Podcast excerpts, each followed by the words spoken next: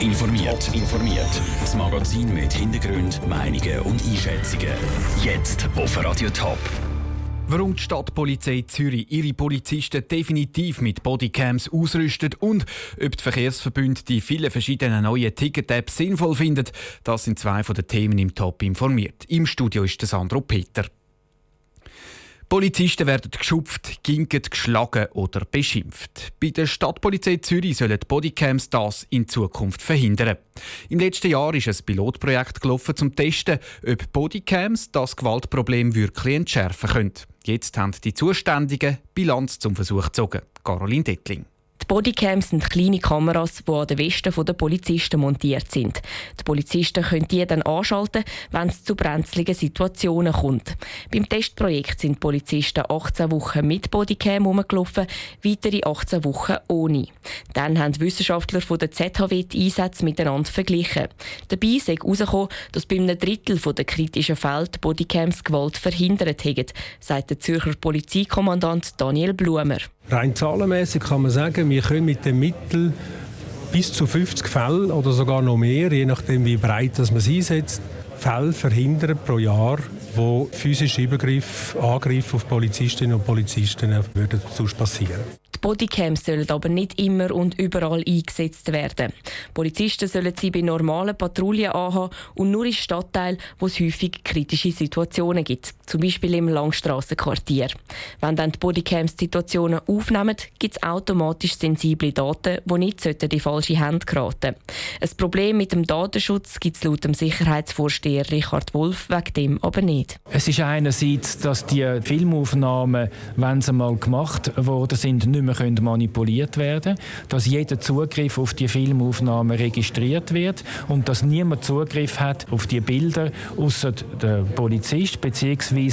dann die Staatsanwaltschaft. Erst im Rahmen eines Verfahrens können diese Bilder dann gebraucht werden.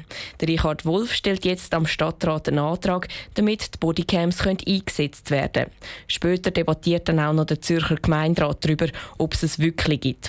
Kosten würden die Bodycams rund 200.000 Franken.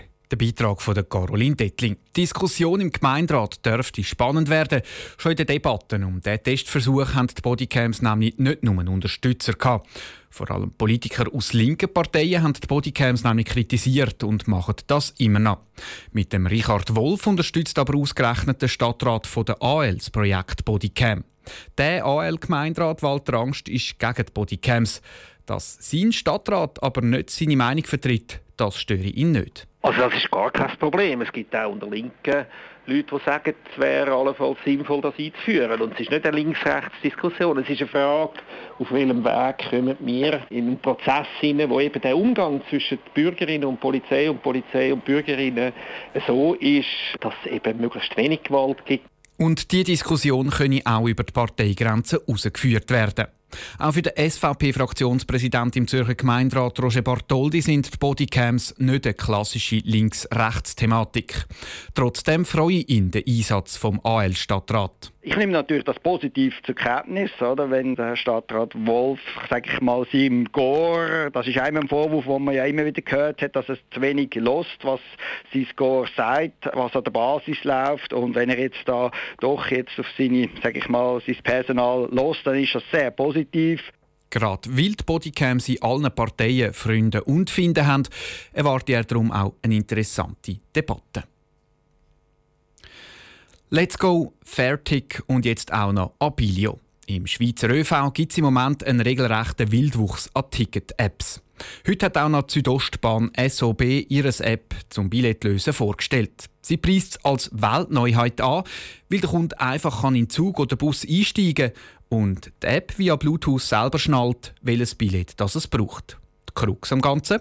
Die Weltneuheit funktioniert nur auf dem Netz der SOB ob es bald eine schweizweite Lösung gibt, im Beitrag von Sarah Frattaroli.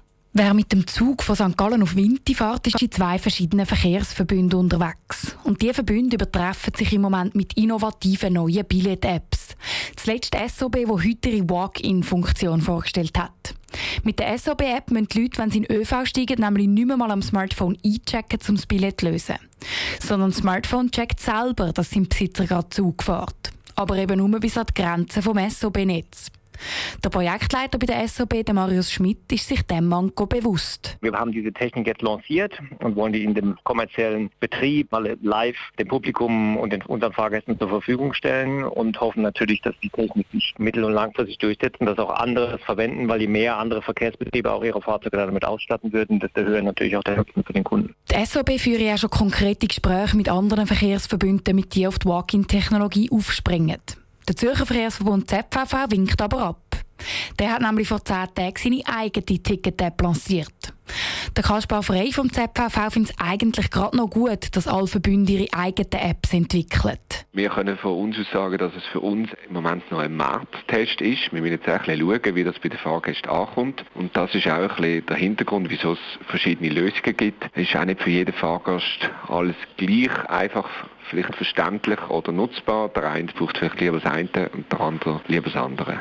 Die regionalen Verkehrsverbünde als Testlabor also. Und in ein paar Jahren setzt sich dann die beste Lösung bei allen durch.